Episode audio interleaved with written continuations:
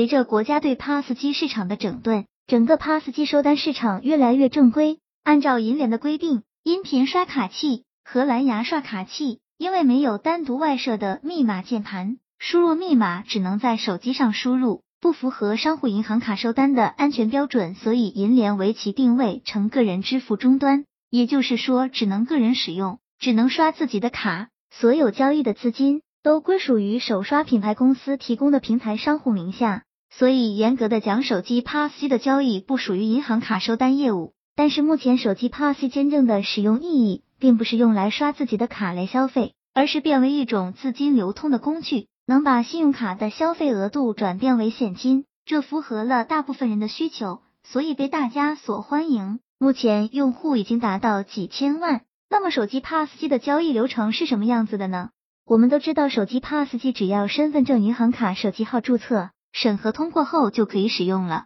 绑定的银行卡是我们刷卡后资金到账用的。手机 POS 机刷卡后，交易数据上传给手机 POS 机公司。手机 POS 机公司呢会在全国收集很多的真实商户，然后把手机 POS 机终端的交易匹配给这些商户，也就是把交易包装成在这些商户里的真实消费，然后再把数据上送给银联。银联每天晚上十二点进行清算，第二天把手机 POS 机公司应该到账的资金清算给收刷公司。手机 POS 机公司是由每个手刷终端得交易数据的，公司会按手机 POS 约定好的手续费扣除手续费，把剩余的资金清到每个手机 POS 机终端注册时绑定的结算卡里。至于是用干什么手段清算的，那就是公司的事，请的用户不用操心。以上就是手机 POS 机的一个简单的交易流程，大家不难看出，作为信用卡中心能看到的交易数据，就是信用卡在哪个商户处消费了多少钱，其他的是看不到的。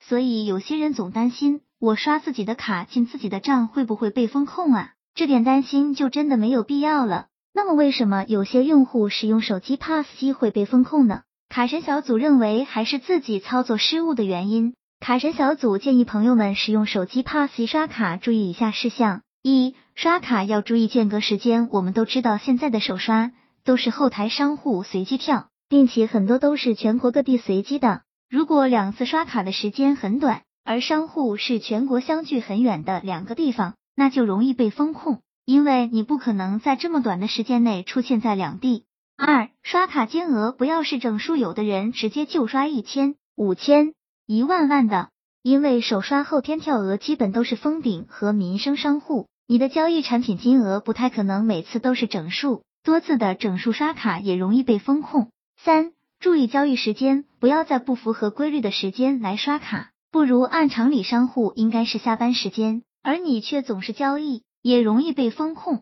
卡神小组总结，卡神小组碰到过不少刷了手机 POS 机后，自己信用卡被银行风控的朋友们。经过卡神小组和他们的交流，几乎都是自己犯了以上三条毛病，自己疏忽大意而造成被银行的风控。所以朋友们在用卡、玩卡的时候，要更多注意自己的用卡技巧。希望这个资料对朋友们有所帮助。